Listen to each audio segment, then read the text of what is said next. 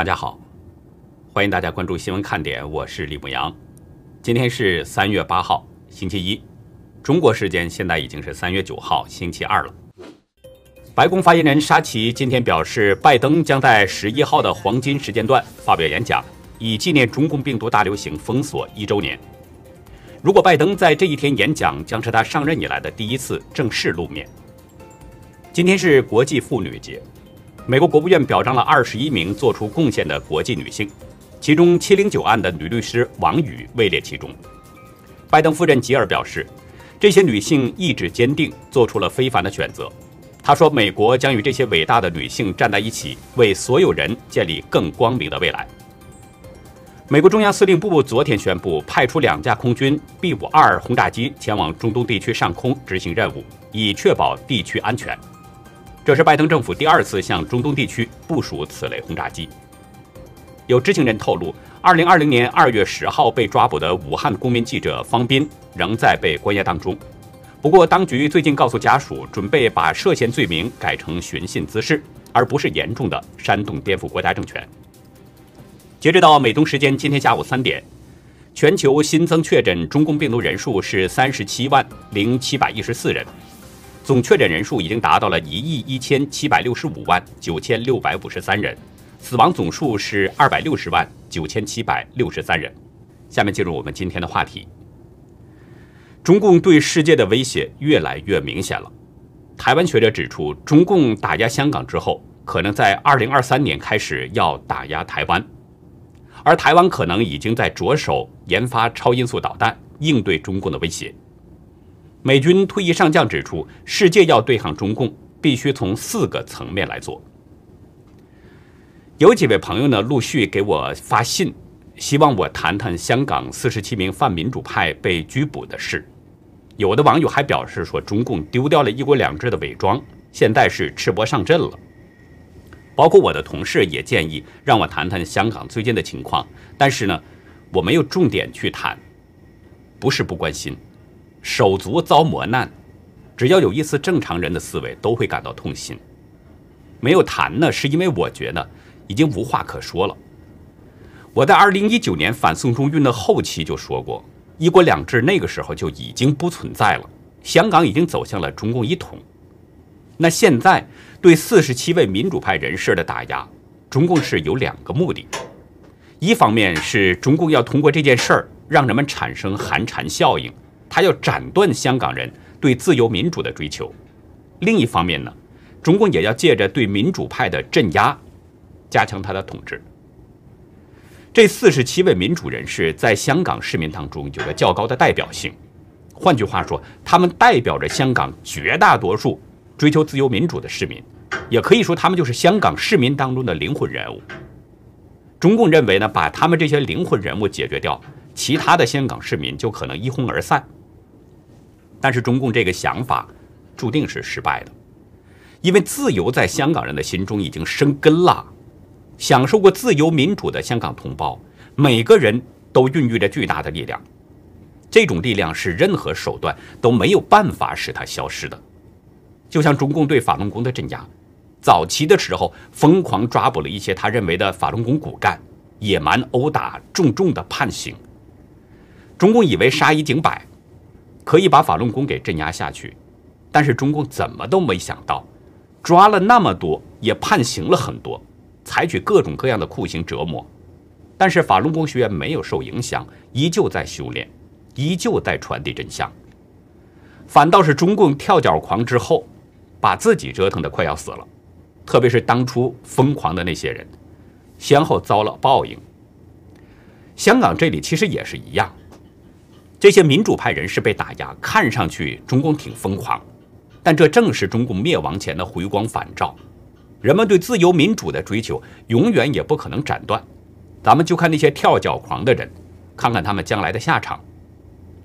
牧羊是有神论者，相信因果报应。我相信在人眼看不见的空间，肯定有一个账本，不管谁做了什么，都有一笔笔的账在记着。这笔账。就是善恶有报的根据。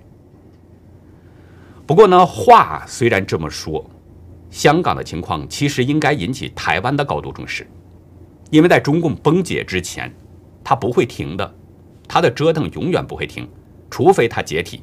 所以台湾应该提早应对，未雨绸缪。昨天，中共外长王毅回答记者提问，声称一中原则是美中关系的政治基础，是不可逾越的红线。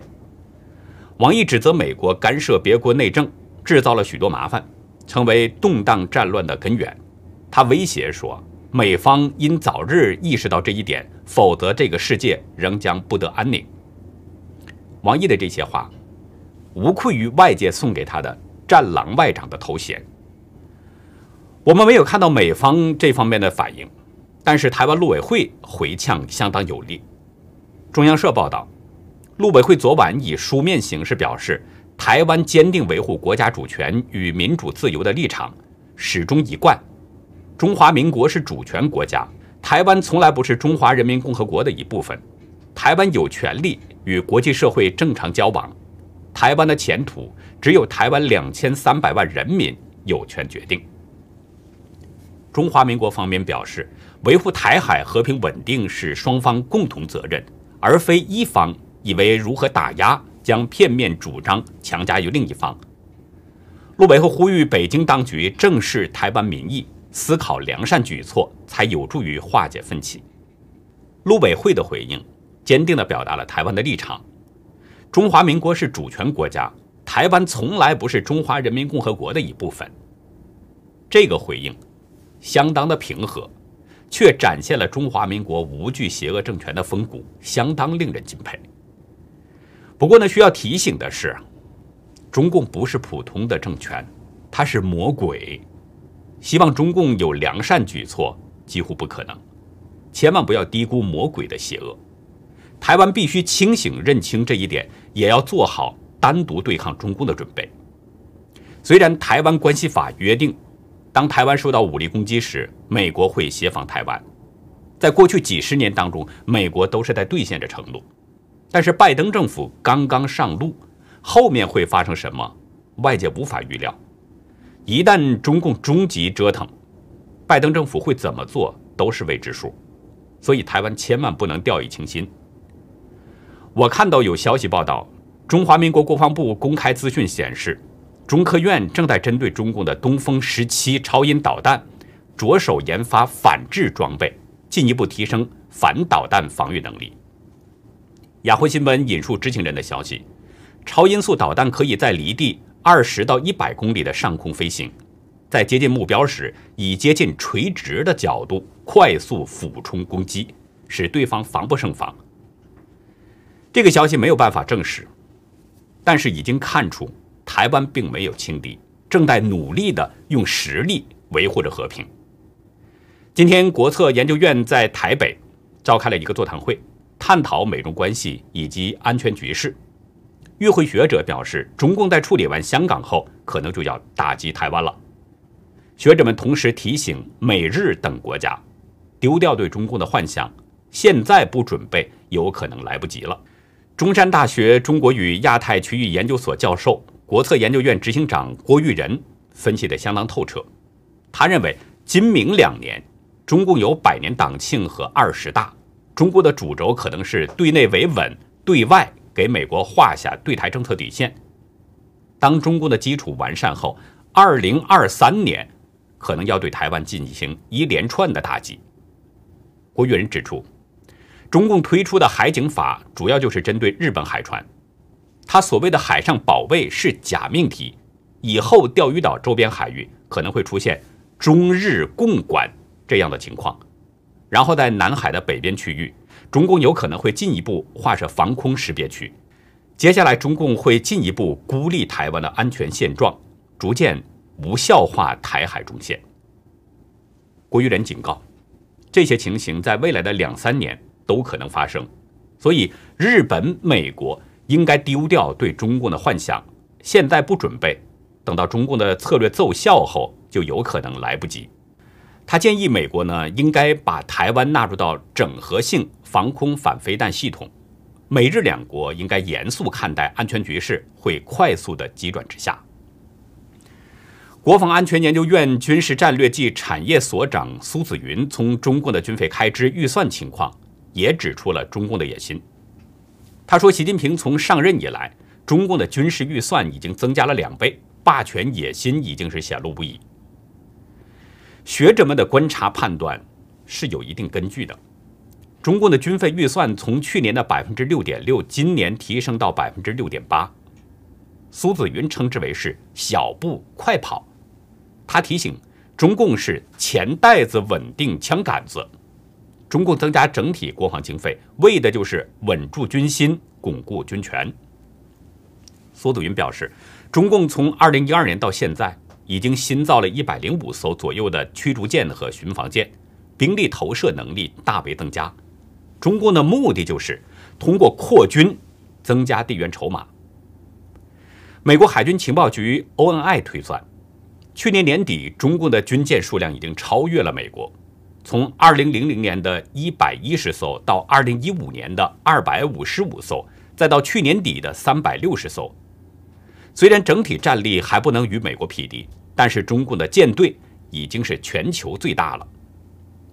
美军印太司令部司令戴维森前天表示，美国从现在到二零二六年间将面对不少挑战，其中就包括中共可能试图改变区域状况。美国海军战争学院中国海事研究所教授埃里克森在上个月发表的论文中也表示，中共海军不再是重置当地造船产业中的垃圾，而是越来越精致复杂、能力更强大的船只。有不少观察人士看来，中共对内对外都是咄咄逼人的这个政策，已经成了美国和其他民主国家的威胁。《纽约时报》专栏作家季思道上个月初专门指出，中共可能是拜登的噩梦。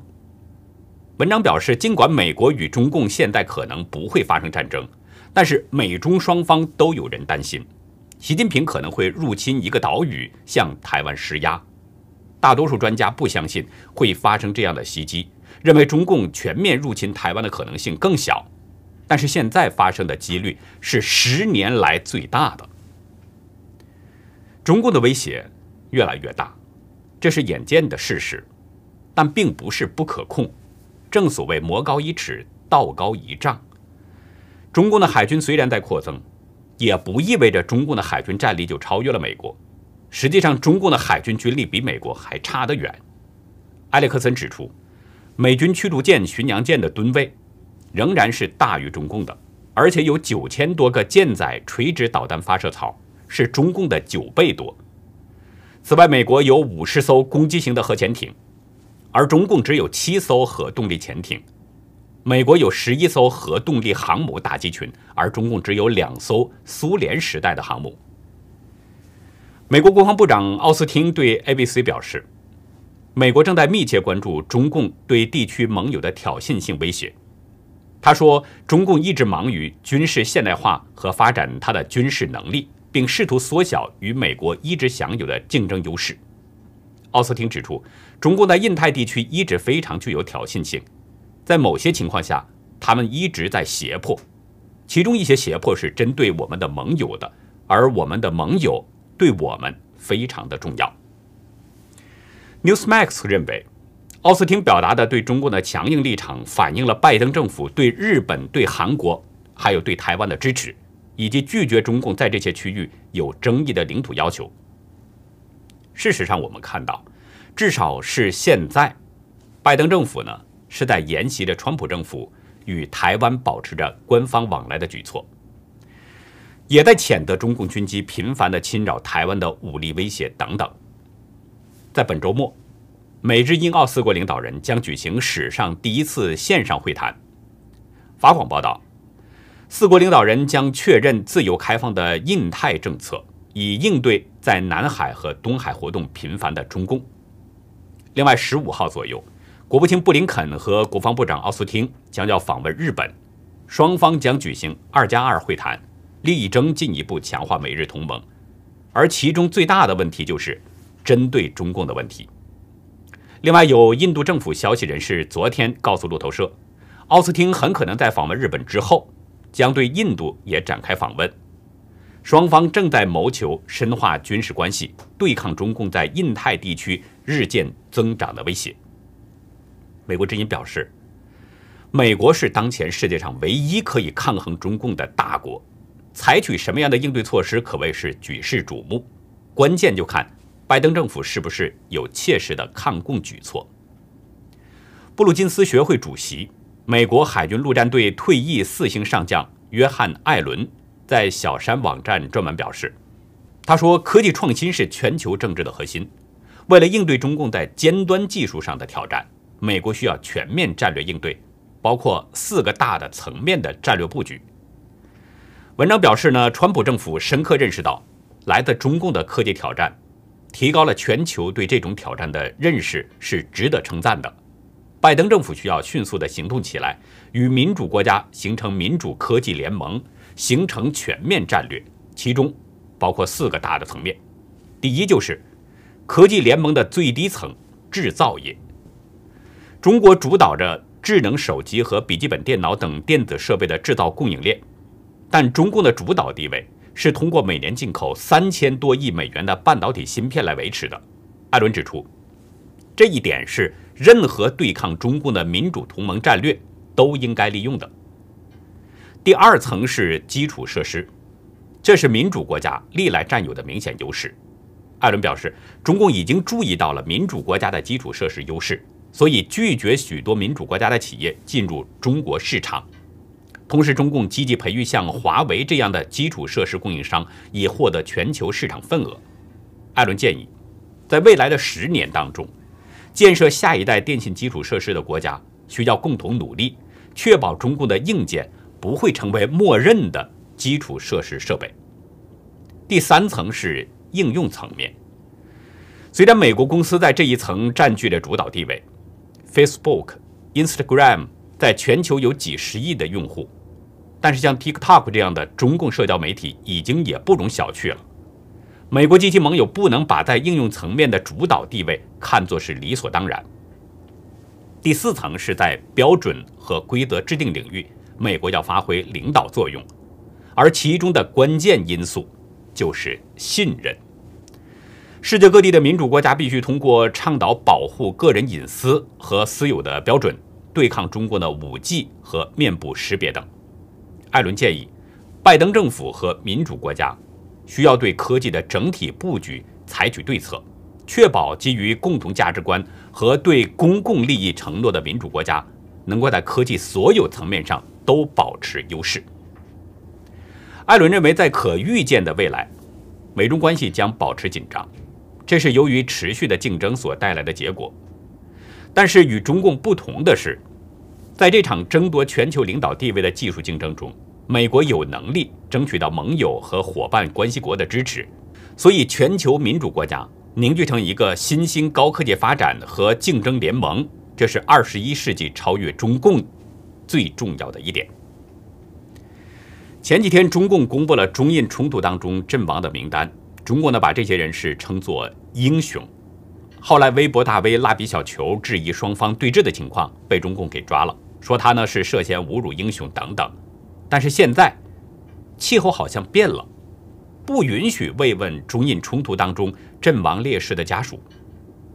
今天有网友转给我一段录音，我在听的过程当中，我竟然被其中的对话给逗笑了两次。对话的双方呢，一方是一位有三十二年军龄的退役大校，成了被维稳的对象了；另一方是河南郑州东风路的一位街道社区干部，据说是。书记，这位书记呢，给这个退役大校打电话，要求他不要去慰问烈士的家属。大家先来听听这个对话录音。啊，我是在东风路街道办事处六合园社区的。哦，张警官是？啊，呃，我不是，我有个事儿问你一下，那个侯老师，你的户口，你以前在那个长青花园五号那个五号楼二十二号，是不是有有你的房子呀？啊，是啊。你这房子是不是卖了？我没卖呀。哎，没卖吗？哦。这是几单元呀？我三单元的。三单元多少号呀？三单元六楼一号吧。六楼，呃，东户西户啊？呃，西户，六层西户。你现在在这儿住吗？我不在那儿住。呃，你这房子现在租出去了吗？啊，对对，哦，六层西户。那你现在在哪儿住呀？我现在在丰产路住着。呃，丰产路租的房子还是自己的房子呀？嗯、住的这个这个这个算是租了吧？租的房子。丰产路哪个院儿呀？干啥了？二十五号院儿。丰产路二十五号院儿，嗯，几号楼？你干啥了？几号楼？你现在我问你点儿情况。我跟你说是这样了，你什么情况？你说吧。你你你你你问了，那个王宇中你知道是谁不？我不知道啊，我不认识他。你不认识他？啊，我光但是在那边，因为现在咱北京正在召开两会嘛，我看那个这边反馈回来的情况是，王宇中说了在群里煽动退役军人到中印冲突中牺牲的核残疾家属烈烈士中进行慰问，然后你这边是积极响应了吗？呃，我不知道这事儿，但是人家慰问呃中印冲突烈士家属有错吗？不是啊，现在因为不允许。那为什么不允许啊？这些都正能量的好事为啥不允许啊？不是，现在政策是这样了，呃，我就是给你告知一声你，然后这个是现在是不允许，然后你在群里头可能是估计是是响应了，响应说不那啥，让我们这边跟你联系一下，告知你一声，呃，你在你不要去想不是不是警官，你你你在哪个群里面发现我响应了？因为这是市里头反馈回来的，就是这边。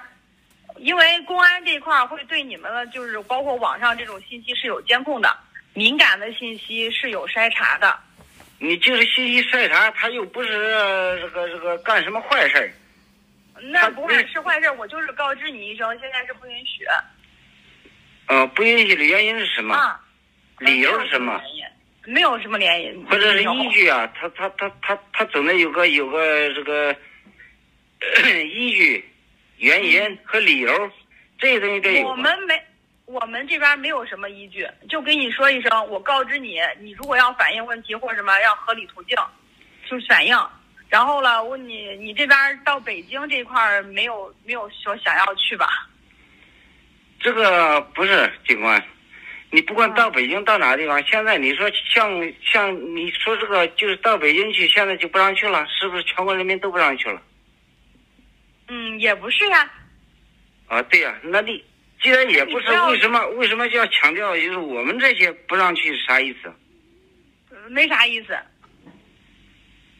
我就是给你告知一告知你一声，因为敏感时段，就是咱不要去那个啥。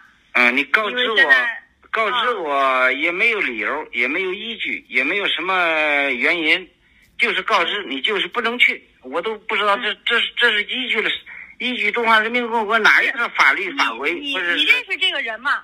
你认识那个什么牺牲了河南籍烈士家属？你认识他吗？你不你不是认识不认识的问题啊？我不认识，我不认识，但，是你不认识，你去慰问他干嘛呀？你看你这话说的就有点，你站到一定政治高度，你有时候像这样同志们这为国你捐躯你了，同样时间你去慰问不行，你非要搁到这会儿去慰问他吗？那他啥时间慰问这个我不知道，但是我就是啊就事论事儿，我说这个事儿人家就是做，他是没错我我就是跟你说，王宇中，你认识他吗？我跟你说了，我不认识他，我没那你会见过他。跟他一块儿，你会跟他一块儿去去进行慰问吗？我说去了吗？我就说你会不会去？不是，我说去了吗？哦，不是，我是说，因为你说的是这边你在群里头可能是积极响应了，我就问你去不去。你要不去就算了，没关系，你就只当我没没没那个啥。我就是给你问一声，你你认不认识他是第一，第二是你会不会去跟他一块儿去慰问。在这边儿要说不会那就那就罢了，那就这这事儿了。不是，你在哪个群里面发现我积极响应，要要去？我是不是我在哪个群里头？因为这是市里头反馈回来的，我只是对进行核查，就是再打电话给你问一下这个事情，落实一下这个事情有没有。如果要有的话，就是告知你咱尽量就不要去了，因为现在比较敏感，两会在即。如果你要是没有说过这事情，那就不然那就算了 啊，如果要啊，是去了，就这样。你认识王宇中吗？你去？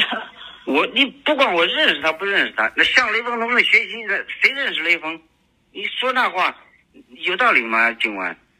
嗯，我跟你说，那那，我就给你打电话问你，就是要不要去，会不会去？那我这个还不知道，我不能给你确定这个这个这个事儿。我至少前面我没说去，啊，你没有说去对吧？你也不会去对吧？我前至少我前面没有说。那你要提醒我，有时候去了也有可能。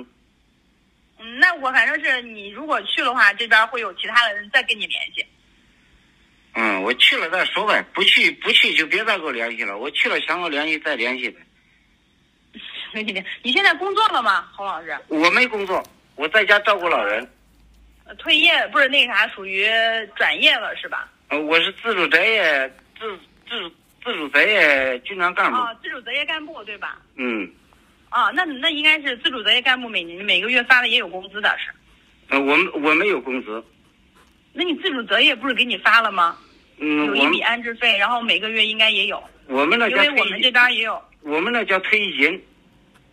呃退役营、嗯，退役金你，它跟工资不是一个概念。退役军。你当了几年兵呀？我当了三十二年兵，三属于什么军衔呀？我属于大校。大校哈。好，那我知道了。嗯，所以说我们受党啊，侯老师。我就说警官，我们受党教育这么多年，有些事儿嗯，这么小的事儿，就不要随随便便呃以维稳呐、或者以这种形式，没有任何理由，没有任何依据，或者啥，你就这样去说，你你嗯，有有有有意思吗？那有些话咱也就不要在网上随便乱说了。你想，因为现在网络监控也很发达。刚才这段录音，开始我以为是查户口的，问的非常详细。慢慢听，我才听明白，原来是维稳，不让人们去慰问烈士家属。这个社区干部说不让慰问的原因呢，是因为北京开两会。大家相信这个理由吗？我觉得呢是有一点可能，但我更相信这是表面原因，应该有更深层的问题。因为二会是在北京，离河南还很远呢。即使地方有维稳的话，那也是主要着针对上访的，特别是要到北京去上访的那些访民。正像这位大校说的，如果是阵亡士兵为国捐躯，中共应该抓住这个机会，狠狠地宣传一下，因为这是一个非常难得的宣传爱国主义的机会，又可以掀起一波爱国热潮。但是中共没有，反而是阻拦人们去慰问烈士家属。大家知道，我们之前节目中说过，有网友爆料说，当局呢不许阵亡士兵的家属办丧事，要求他们秘密下葬，但是当局会给家属一点儿抚恤金，这是一个很怪异的做法。如果是烈士，为什么不允许人们公开的、堂堂正正的去下葬呢？而要求秘密下葬呢？太不合常理了吧？前几天，蜡笔小球和其他几位网民呢对中印冲突进行质疑。我在节目中也曾曾经说过，这个蜡笔小球那个分析推理是丝丝入扣，合情合理。如果按照蜡笔小球的推理的话，挑起事端的很可能就是中共一方。前两天，蜡笔小球被刑拘之后，又突然间出现在了央视的画面上，公开认罪。中国当局究竟在怕什么呢？为什么要这么做呢？如果真的是维护烈士，那为什么不让人们去慰问烈士家属呢？是不是怕人们去了之后，从家属口中会了解到真相呢？最后再说一个有意思的事儿，以后呢，大陆人在起名字之前呢，一定要先了解中共高层都叫什么，否则弄不好会犯了欺君大罪。自由亚洲今天报道，网上流传着一份商标驳回通知书。一家有关春华的公司申请商标被中共知识产权给驳回了。通知中说明呢，驳回的理由是因为标志中带有“春华”两个字。胡春华是现任的中共政治局委员、国务院副总理，因此用作商标易产生不良社会影响，不得作为商标使用。明白了，因为胡春华的名字里边有“春华”两个字。所以呢，百姓给商标注册的时候就不能有这两个字。在古代啊，人们起名字的时候呢，都要避开皇上的名讳，不能跟皇上的名号一样，否则那就是欺君之罪，要砍头的。庆幸的是，这家公司的申请只是被驳回了，没有治他的欺君之罪。但是看中共这个做法，似乎正在往这个方向走，所以普通百姓以后再给孩子起名字，或者是给店铺取名号的时候，得先考虑习总和其他几个大头的这个名讳。但是我也在想，照这样下去，中国有三千个常用汉字，那人们可用的可能也就越来越少了，因为中共巨头们一个人就可能会占据多个字啊，人们是不能使用的。比如习总，除了习近平这三个字你是绝对不能用之外，翡翠也不能使用，另外还有泰迪熊、小学博士等等，这些都得要避讳。那好，以上就是我们今天节目的内容。如果您喜欢新闻看点，请别忘记点赞、订阅，并且尽可能的帮我们把它转发出去。真相对每一个人都非常的重要。好的，感谢您的收看，再会。